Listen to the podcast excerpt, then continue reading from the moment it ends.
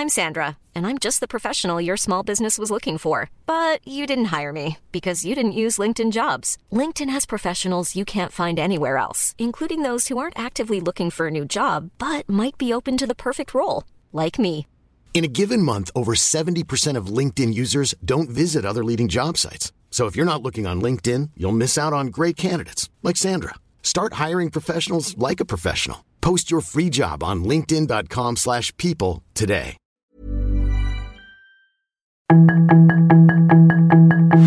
Tarde a tarde, lo que necesitas saber de forma ligera con un tono accesible. Solórzano, el referente informativo.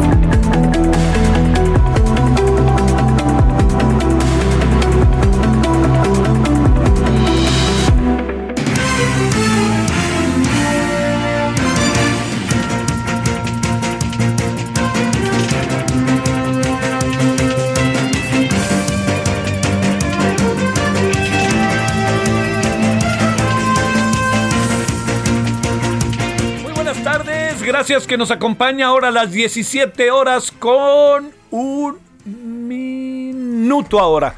Gracias que está con nosotros, estamos en el 21 de junio del 2022, 98.5 de FM, Heraldo Radio, eh, referente con su servidor Javier Solórzano y con todas y todos quienes hacen posible la emisión. Le agradezco su presencia, que esté con nosotros y espero que haya tenido el día de hoy una, eh, un buen día hasta ahora. Todavía hay día, estamos en el martes y pues bueno, vienen muchas cosas todavía por delante.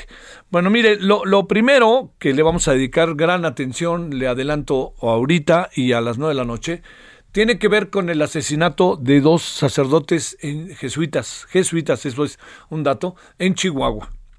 Eh, para eh, en- se llama el, poblado se llama Cerocahui y esto es allí en Chihuahua.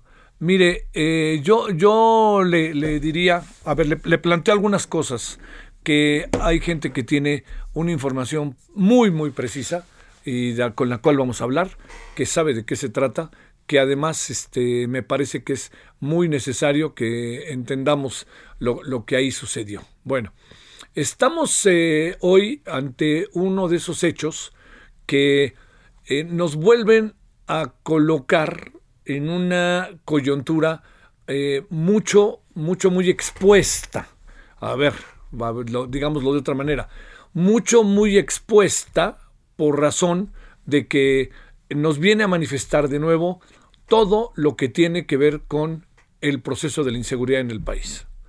Yo, yo creo, así, sin meternos mucho al detalle para que sea Rubén Aguilar el que nos cuente la historia de todo esto, yo creo que primero no se nos olvide que el Papa es jesuita, no se nos olvide la reacción que puede tener desde el Vaticano, eh, no se nos olvide que no necesariamente en esto nos quedamos pensando, bueno, ya, ya, ya hay personas que están identificadas que fueron. Yo le diría, este es un asunto que lo, lo ideal sería que no me digan que están las personas identificadas, más bien que no pase, ¿no? Y cuando digo que no pase, algo que sería así, le, pienso yo, fundamental, es que eh, cuando digo que no pase, es que haya la suficiente, eh, la suficiente labor por parte del Estado para enfrentar este tipo de circunstancias. Tanto Javier Campos Morales como Joaquín César Mora Salazar, yo conocí a uno de ellos, no muy bien, pero sí platiqué eh, con Joaquín en más de alguna ocasión, le, le diría que todo indica, ya nos contará ahorita Rubén Aguilar, pero todo indica que pues este ellos fueron testigos, fueron este no iban tras ellos, sino ellos fueron inevitablemente parte de- del clima que se vive en el país. A veces no hay que ir por ellos para que alguien muera, usted lo sabe, no tienen que ir por alguien para matarlo, más bien lo matan en función de la circunstancia que se vive y que estamos viviendo y yo creo que eso es lo que me parece particularmente más, más delicado de todo esto, ¿no? Eh, es decir, no, no se trata de que usted o yo eh, seamos parte del crimen organizado algo parecido, ¿no? Sino que como están las cosas en el país, uno puede terminar por ser parte precisamente de una circunstancia de como la que vivieron estos dos eh, hombres dedicados al sacerdocio, católicos, jesuitas, y le quiero decir que pues en esto yo entiendo que todas las órdenes religiosas podrán decir muchas cosas al respecto, pero sí le digo que algo que es definitivo es que la orden de los jesuitas se ha, se ha distinguido a lo largo de su historia por tener un compromiso social muy claramente definido y establecido, un auténtico compromiso social. Bueno, eh, Seracawi, Chihuahua, eh, el asesinato de, de dos este, sacerdotes junto con, un con una tercera persona que iban persiguiendo, y luego también se suscitaron otros acontecimientos en el propio Seracawi, en un hotel, eh, para que, o cerca de ahí, para que al rato también tengamos toda la información. Esto es lo primero. Insisto, no quiero decir más, tengo muchas ganas de decir más, pero quiero ir a quien conoce, que los conocía y que sabe muy bien lo que estaban haciendo, que es Rubén Aguilar. Bueno, lo segundo que le quiero eh, contar es que fíjese que el día de hoy, a las 10 eh, de la mañana, en el Senado de la República, se dio inicio la ceremonia de la creación del de el Radio Congreso. Eh, usted ya sabe que el Congreso mexicano tiene su canal de televisión muy visto, cada vez más visto en función de las muchas cosas que pasan en el país y que el Congreso es un actor central. Pero le diría que ahora ante lo que estamos es que el Congreso ha optado también por tener una estación de radio. Eh, ahorita está transmitiendo únicamente a través de internet, ¿no? Este, y a través, en algunas ocasiones, bueno, de streaming, pues internet, y también está transmitiendo eh, en, ocasiones a través de la propia señal de televisión del canal del Congreso. Se hace lo que se conoce como televisión, radio, radio, televisión, como usted lo quiera ver. Bueno, esto eh, se, se acabó inaugurando a las 10 de la mañana en una ceremonia que me pareció muy interesante por lo que se dijo, por los discursos que se plantearon y también por, eh, pues porque creo que estamos ante un hecho sin lugar a dudas de enorme envergadura, de enorme relevancia, me atrevo a decir. Y esta envergadura y relevancia se, se tiene que ver con la defensa de los medios públicos, públicos que no del gobierno, públicos que no del gobierno, lo vuelvo a decir, por favor, públicos que no del gobierno, Estamos viendo cosas que no son nada gratis en lo que va esta administración en esta materia. Este, segundo, estamos viendo también, estamos ante un medio de comunicación que eh, de origen, de origen, como es el origen, le diría, como es el origen de trabajo del canal del Congreso, eh, del canal de televisión del Congreso, de origen es un medio que parte del equilibrio. Es decir, Aquí ningún partido lleva mano. Hay una comisión bicameral y lo que debe de hacer el canal del Congreso en términos de transmisiones es a través de todo lo que sucede en eh, el seno del pleno y de las comisiones es cada uno que habla tiene su tiempo, su espacio, el espacio que lo da la propia mesa directiva, el espacio que lo dan los reglamentos internos y en ese sentido ahí está la Cámara del Congreso para que usted lo vea. Tercero, también es un canal que cada vez está más diverso. Eh, hoy se platicaba mucho si la mejor manera de entrarse a dormir era viendo el canal del Congreso. Yo le quiero plantear que hace mucho que esto no es así. Hace mucho que esto es así.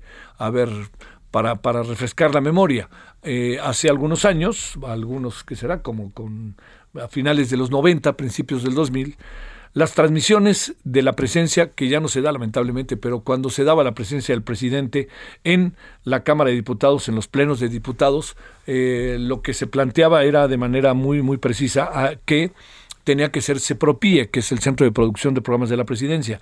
Pues déjeme decirle que desde allá, de principios del 2000, se quedó claro que el canal del Congreso era autónomamente quien tenía que transmitir porque las actividades se desarrollaban en el Congreso, no en la Presidencia. Esto que puede parecer algo como muy, muy simplón a la distancia, en su momento fue muy importante, muy importante y trascendente. Otro tema más, cuarto, para no perder de vista, lo que ha sucedido también con el canal del Congreso es que ha transmitido debates de enorme relevancia en el país.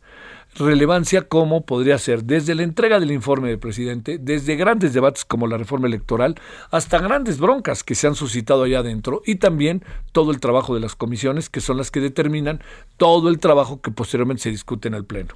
Todo esto que le cuento, pues ha hecho del canal del Congreso un canal cada vez más de mayor relevancia, ¿no? Que se ve por lo que ahí se discute. Y a, diría yo, desarrollado a lo largo de estos años un trabajo fundamentalmente de equilibrio y de escuchar todas las voces. Bueno, todas las voces dentro de la pluralidad. Eh, cuando estaba al frente del canal del Congreso una mayoría del PRI, el canal del Congreso trabajaba como ahora. Cuando estaba al frente una mayoría del PAN, el canal del Congreso trabajaba como ahora.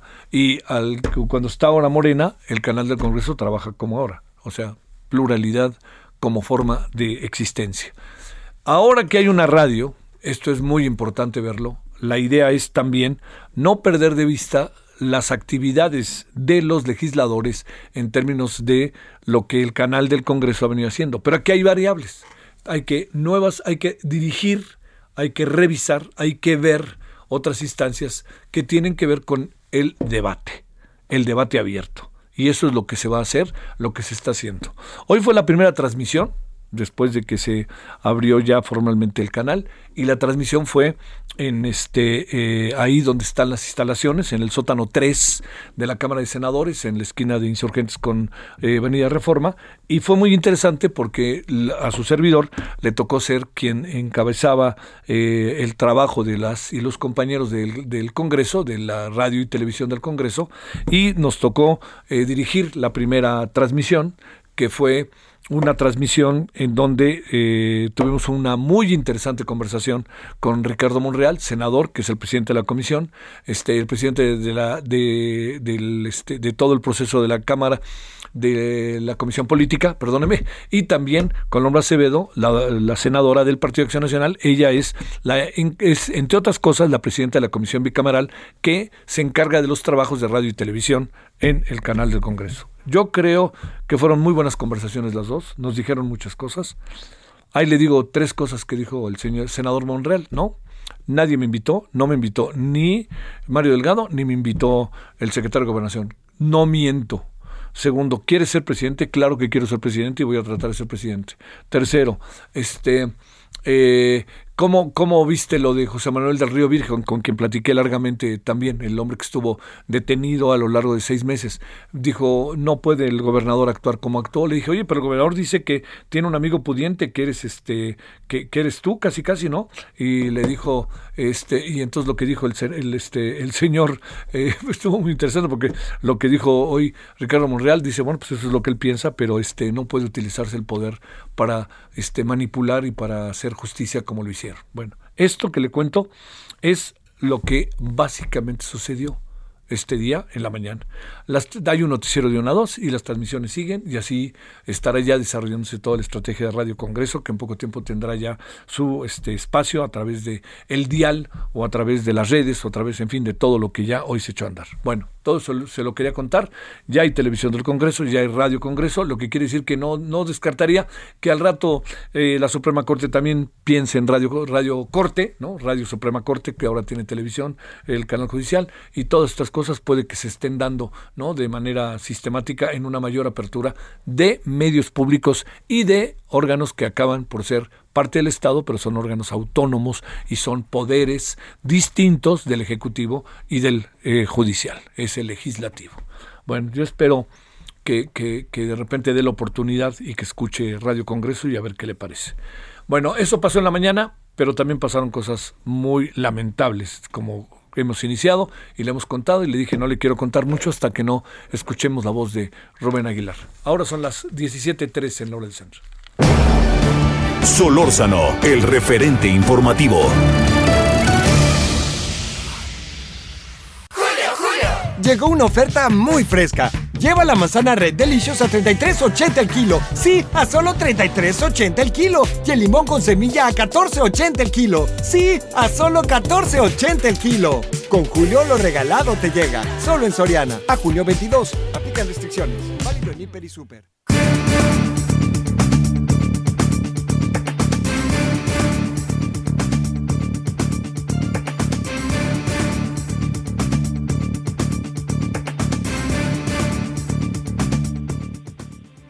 ...17 con 14 en la hora del centro.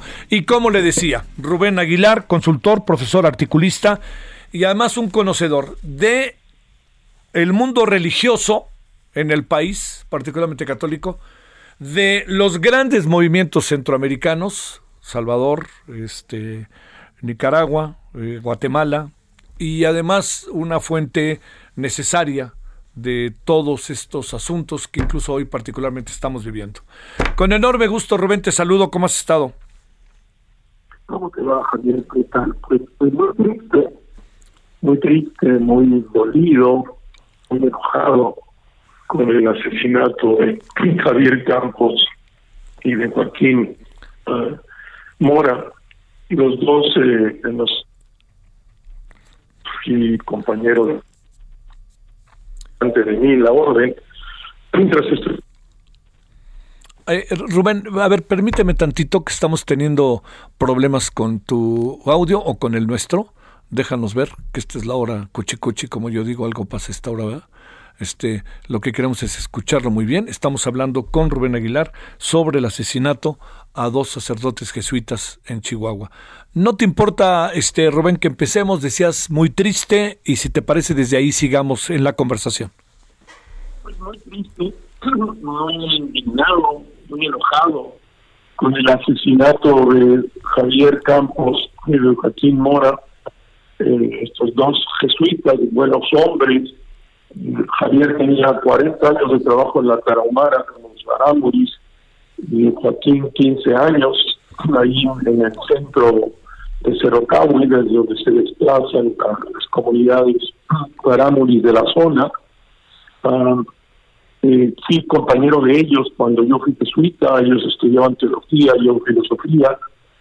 Y en julio pasado, hace, un año, ahí en Cerocahui los visité y con mi familia cenamos en la comunidad y platicamos largo en la noche sobre la situación de la Tarahumara, de los jesuitas, del narcotráfico, de la Guardia Nacional, de una serie de cosas. Este, y bueno, pues es, eh, la, la, muerte de ellos eh, no es una excepción, es parte de estas 125 mil crímenes dolosos cometidos en lo que va de este gobierno, que es lo mismo que lo que ocurrió en el conjunto de los seis años del, del Nieto, y que pues en esta tragedia y en esta impunidad que, impera en el país, pues eh, duele, duele, y estoy muy triste. Eh, a ver, este, Rubén, eh, eh, tú conocías de tiempo tanto a, a Javier como a Joaquín. Eh, ¿qué, qué, qué, supones que pudo pasar y por qué, eh, digamos, se puede alguien meter a la iglesia y no distinguir a quién uno tras quién va y soltar el arma y dispararle a dos sacerdotes tan, tan acreditados en la zona y tan acreditados como prelados? Todavía no, no, queda, no queda bien, bien claro. Javier Ávila, un jesuita, que también tiene 40 años en la Tarahumara, él, él, en CRI, viviendo en CRI, um, es lo que ha expresado con unas primeras informaciones es que este sujeto pudiera haber estado drogado este, eh, y que actuó pues de manera eh, racional y desde hace los años que tiene Javier Campos no se juntan en la zona desde hace muchos años en todo el siglo XIX todo el siglo XX el siglo XXI y antes en el siglo XVII y XVIII que estuvieron los jesuitas presentes pues, se han enfrentado en los últimos 50 años al narco que el narco se mueve por la tierra como quiere y los jesuitas siempre han podido eh, pues jamás eh, porque lo sé muy bien, porque lo he platicado con ellos, porque yo mismo de muy joven estuve un tiempo en la Cámara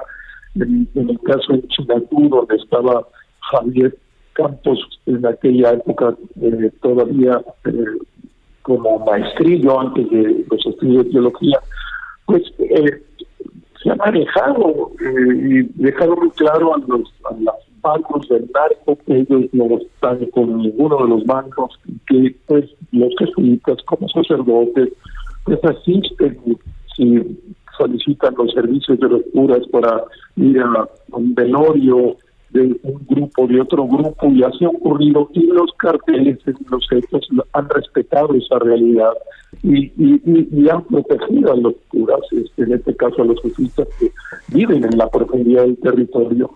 Y pues es eh, como excepcional, a mí me sorprende muchísimo cómo se dio el evento, eh, y probablemente este sujeto estaría en la comisión que plantea Javier Ávila, este otro que probablemente ese tipo estaba drogado. Este, pero en todo caso, también eh, me parece que habría que subrayar que estos dos jesuitas, al, al, a la llegada a la iglesia, un tipo que está siendo perseguido y que teme por su vida, lo, lo, atienden y en este momento pues es una acción responsable y habla de su compromiso y de su eh, vocación eh, el otro personaje que perseguía al otro personaje le dispara y los mata este, es, trágico es doloroso y, y, y, lo más doloroso y trágico es que no sea la que no, no son excepciones son uno más de estos 125 mil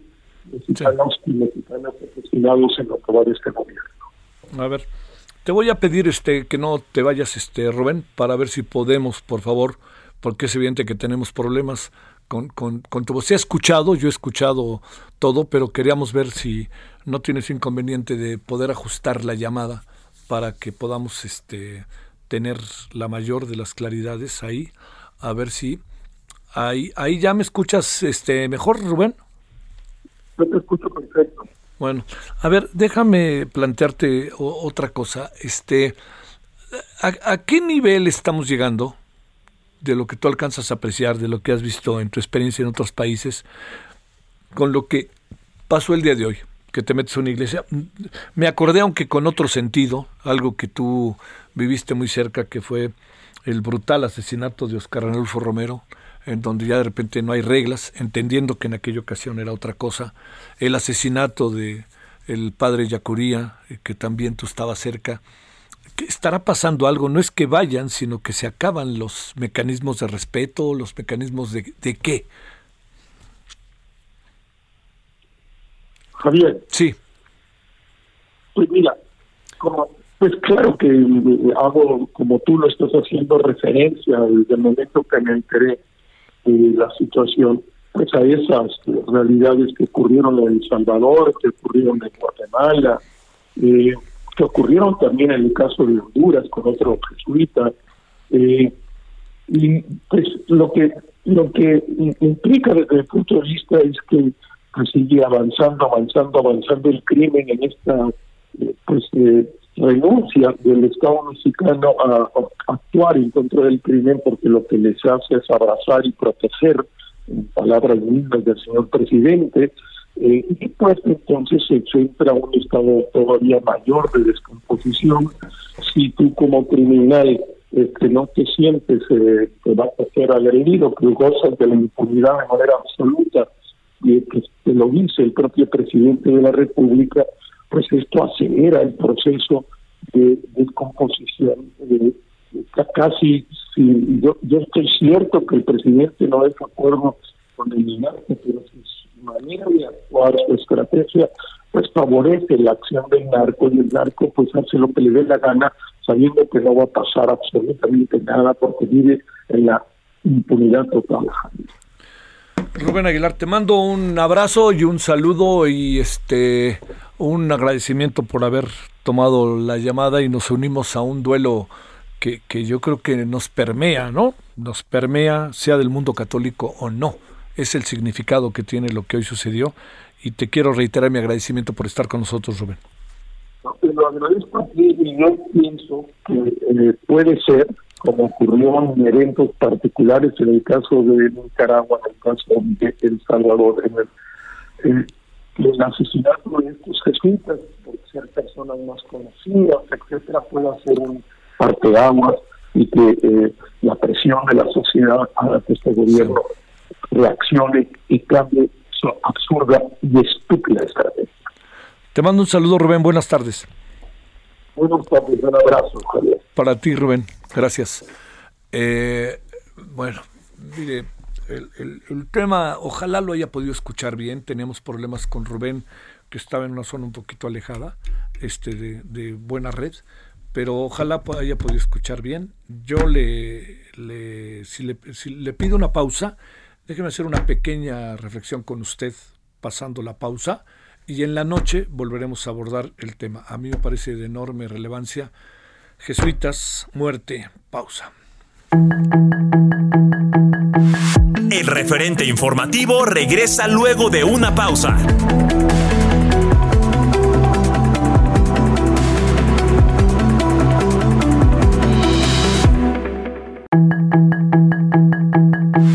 Está Hiring for your small business? If you're not looking for professionals on LinkedIn, you're looking in the wrong place. That's like looking for your car keys in a fish tank. LinkedIn helps you hire professionals you can't find anywhere else, even those who aren't actively searching for a new job but might be open to the perfect role. In a given month, over 70% of LinkedIn users don't even visit other leading job sites. So start looking in the right place. With LinkedIn, you can hire professionals like a professional. Post your free job on linkedin.com slash people today. Estamos de regreso con el referente informativo.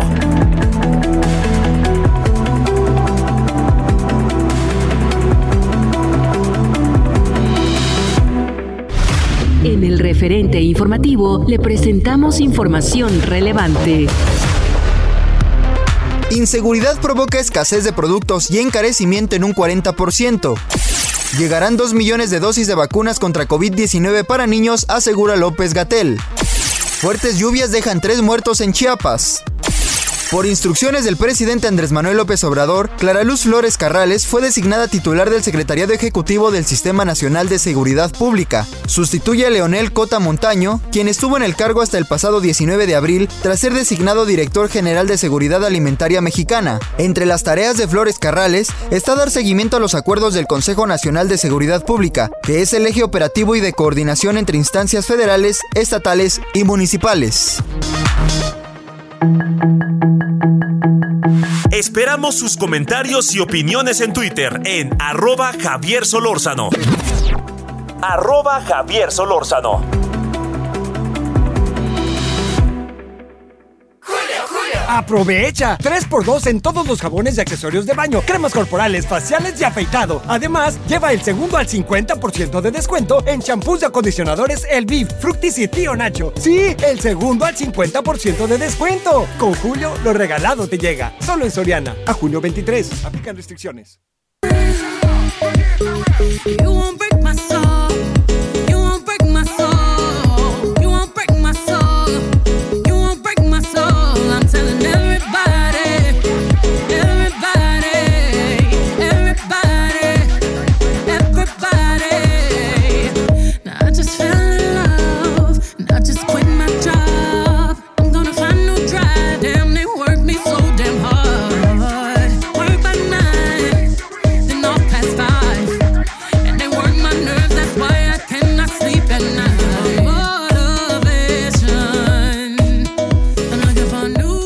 A las 17:32 en la hora del centro.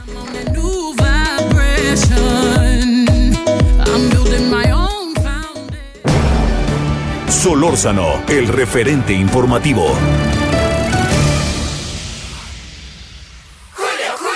Aprovecha. Pantalla LG de 55 pulgadas 4K UHD Smart TV a solo 9,990 pesos. Y además, 30% de descuento en bocinas y bafles. Sí, 30% de descuento. Con Julio lo regalado te llega. Solo en Soriana. A junio 23. Aplican restricciones. Válido en Hiper y Super.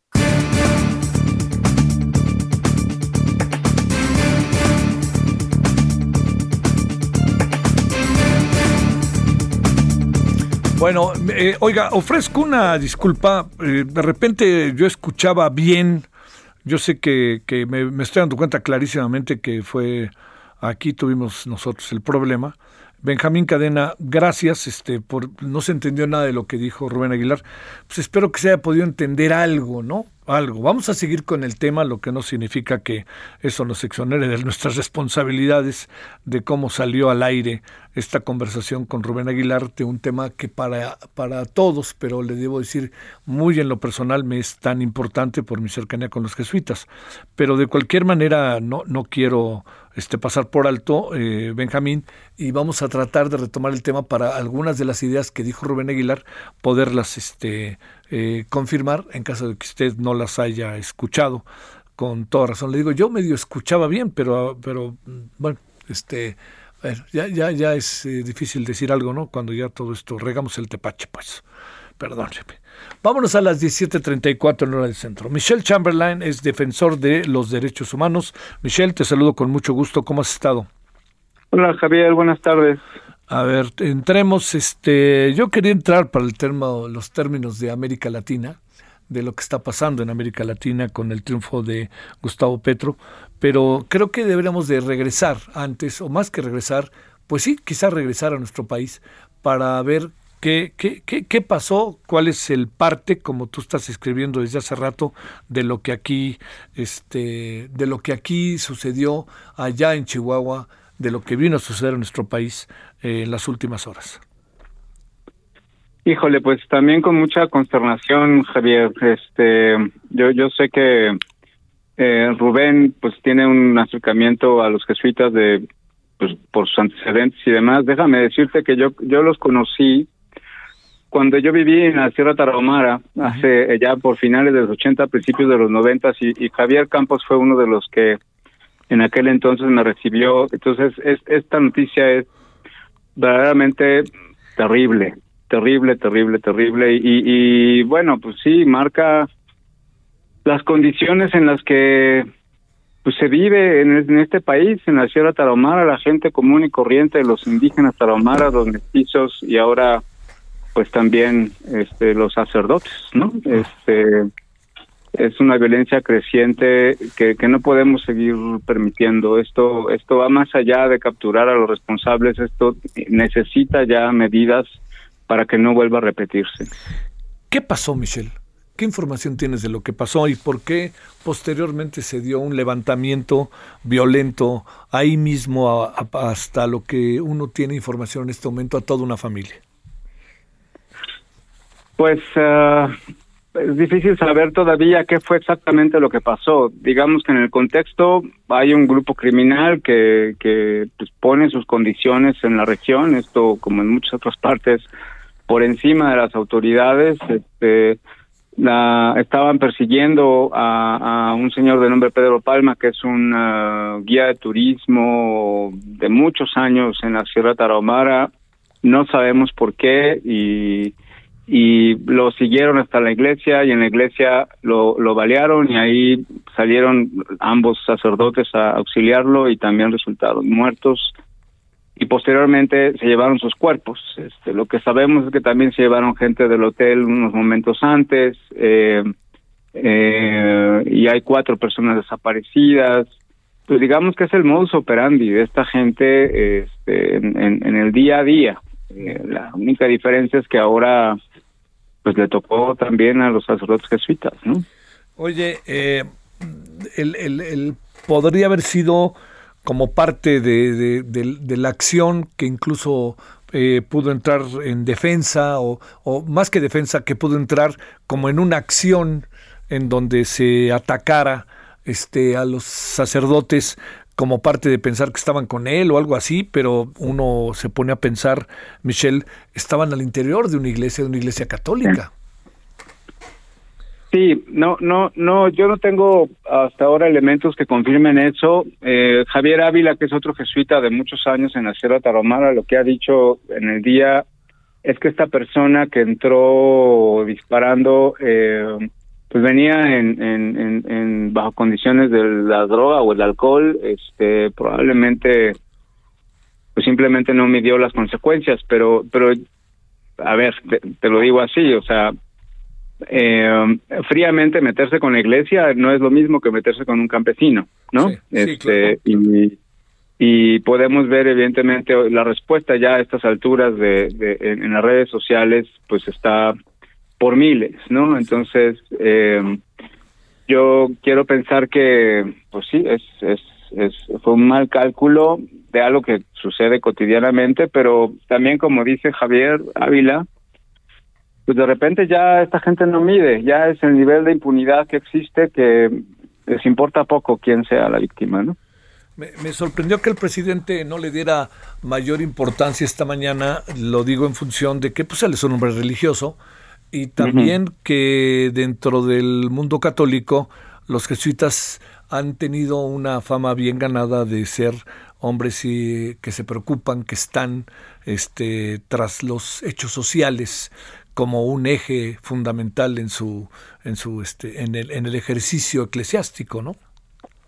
Y esto no es diferente para para para los curas en Cerocagua y en la Sierra Tarahumara sí. este, de, de, toda la vida. Yo no sé, este en otras ocasiones eh, no, no, no he sido bueno atinando la reacción del presidente, pero vamos a ver mañana. Este, o sea, la reacción de hoy en las redes es es muy fuerte eh, y, y, pues vamos a ver sí sí yo esperaría una una reacción de otro de otro nivel por parte del presidente pero sí, claro. ahora hay, oye sin menospreciar la causa por ningún motivo de Juliana Sánchez eh, no sé, este tema de los jesuitas merecía una reflexión de carácter, como acostumbra el presidente, hasta filosófica de principios, una, una reflexión moral, ética de lo que estamos viviendo, ¿no? Entendiendo el valor de Juliana Sánchez, pero ponerse en defensa de Juliana Sánchez y no aparecer en defensa, pues yo te diría, de estos sacerdotes, haya sido como haya sido la forma en que los asesinaron,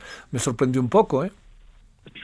Sin duda, y, y, y, yo pienso que hay que mirar a la víctima y a las víctimas inocentes y darle la importancia que tienen por, por, por ser personas independientemente de quién es quien lo ataca, ¿no? Sí. Este, esto es importante porque son personas inocentes como las miles, cientos que mueren en el país todos los días y que no son víctimas del imperialismo yanqui, este pero que su vida vale lo mismo no este y, y, y, me parece que ahí donde debería estar puesto el, el, interés y el foco no solamente de él como persona sino en su calidad de presidente este porque luego se refiere a estos hechos como si estuviera hablando de otro país no como algo que no le toca a él intervenir y prevenir y, y buscar que deje de pasar este es, eh, se, extra, se extraña sí se extraña como una reacción mucho más definitiva y fuerte por parte del presidente.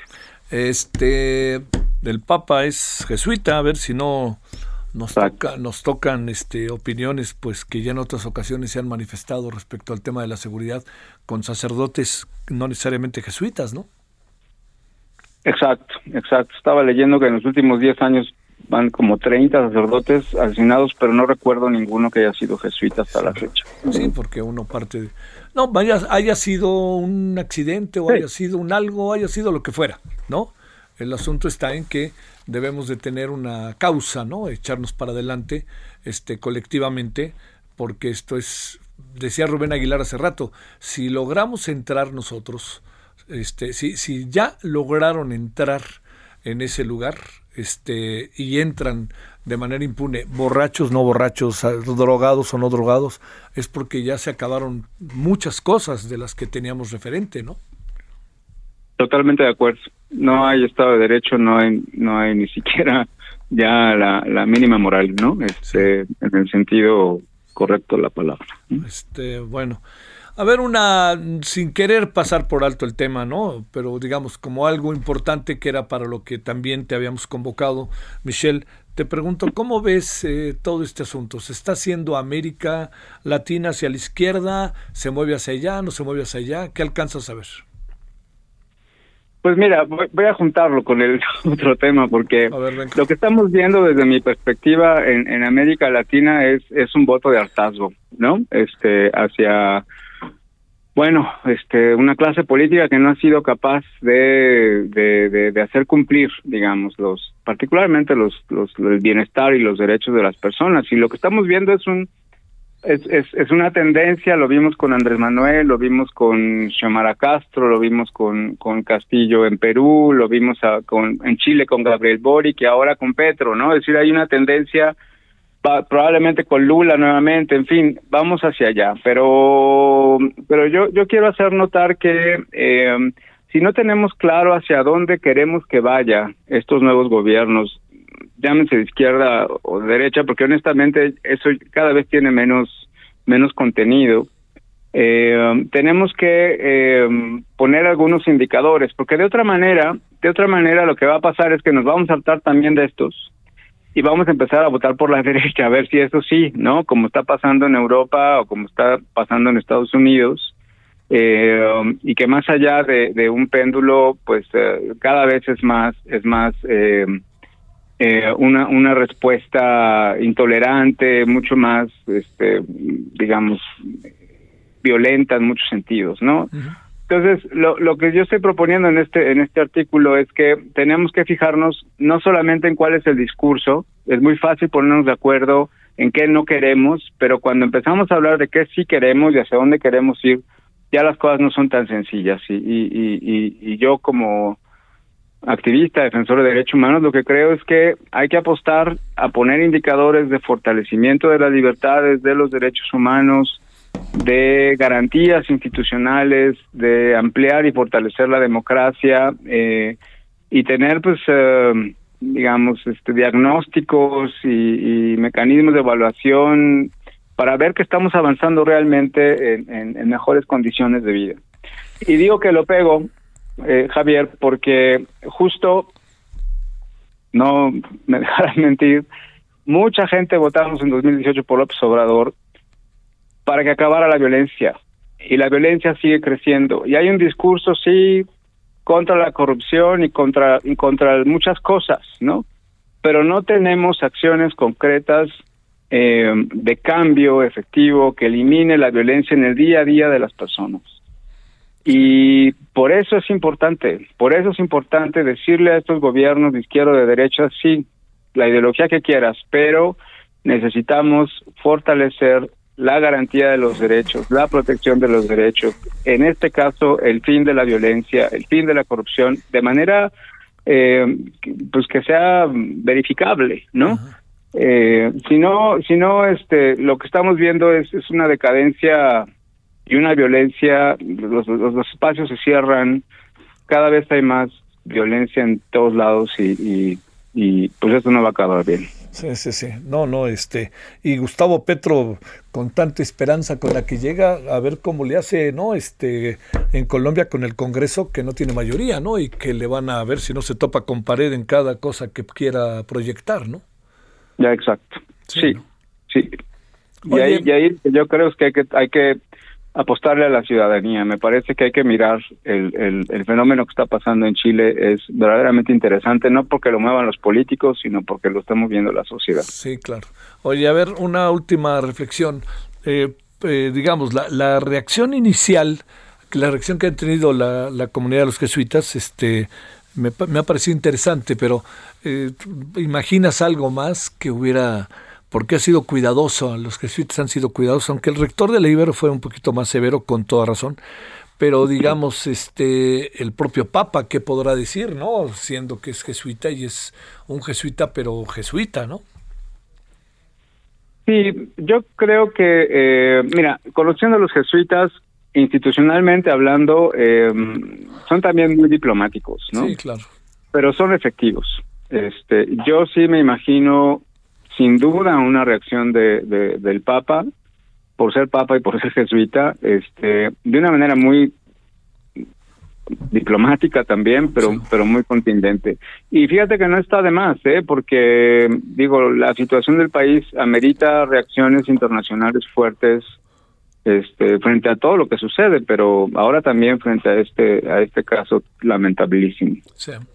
Te mando un saludo, Michelle Chamberlain. Muchas gracias que estuviste con nosotros.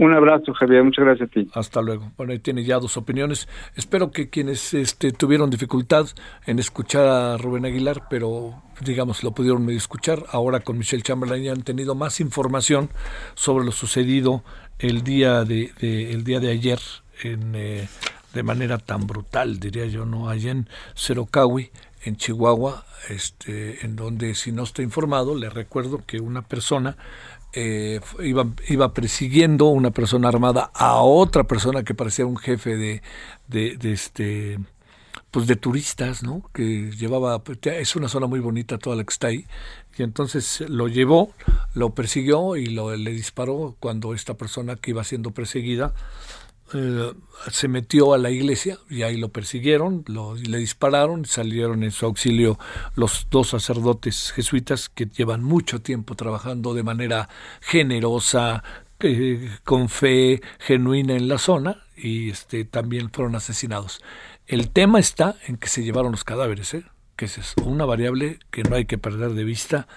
Esto en un país que se llama México. 1749 en hora del centro. Solórzano, el referente informativo. Balance Inmobiliario es presentado por Centro Urbano. Estrena hoy Casa Odepa en 20. Grandes promociones en Tecámac, Querétaro, Puebla, Cancún, Playa del Carmen y Monterrey. Tu mejor hogar e inversión está en 20. Búscanos en 20.com.mx.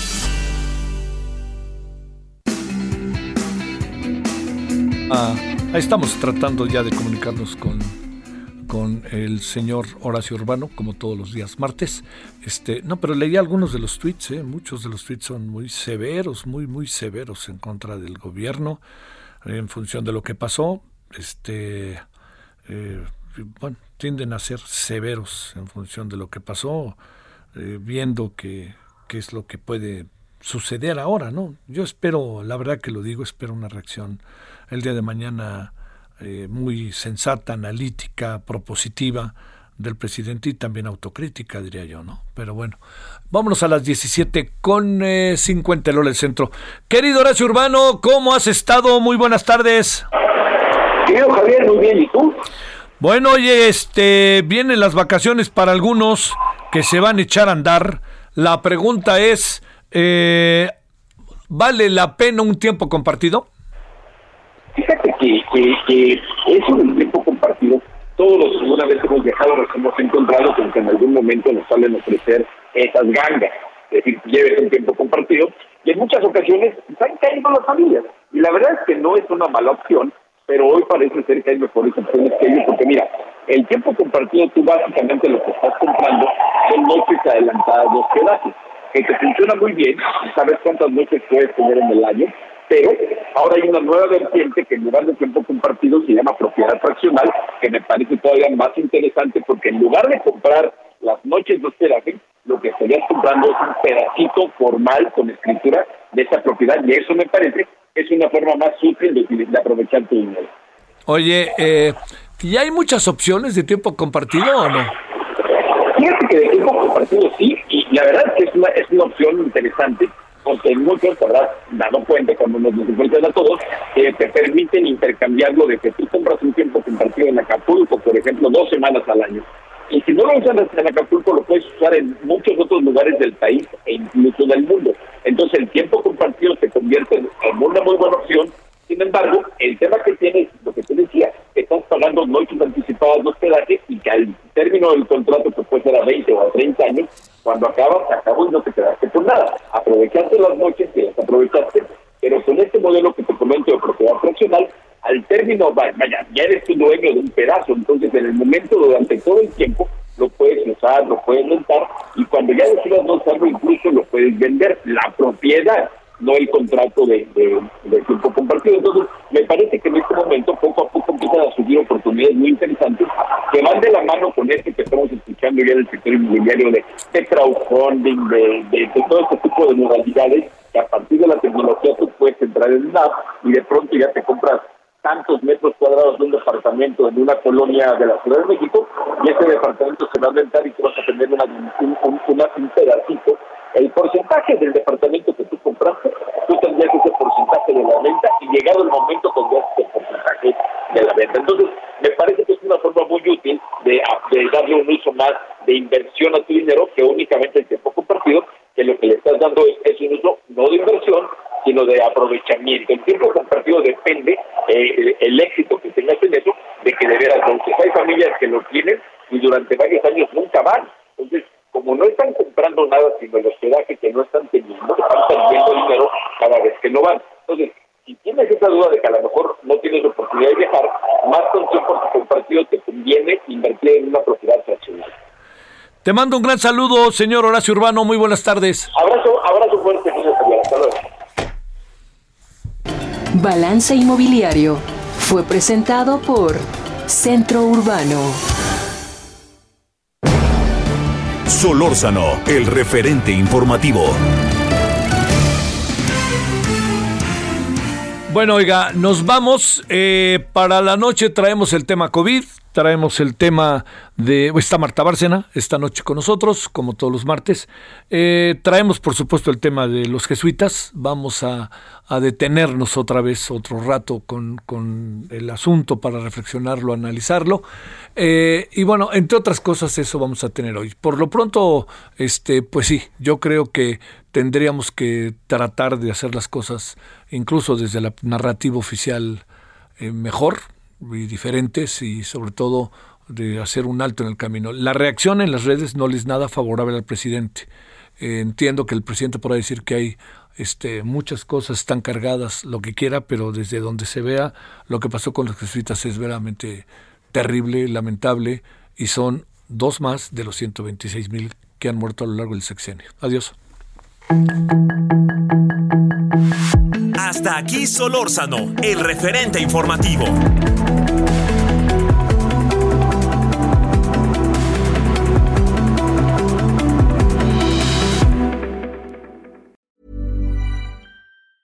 Hey, it's Paige DeSorbo from Giggly Squad. High quality fashion without the price tag. Say hello to Quince. I'm snagging high-end essentials like cozy cashmere sweaters, sleek leather jackets, fine jewelry, and so much more. With Quince being 50 to 80% less than similar brands. And they partner with factories that prioritize safe, ethical, and responsible manufacturing. I love that. Luxury quality within reach. Go to quince.com slash style to get free shipping and 365 day returns on your next order. Quince.com slash style.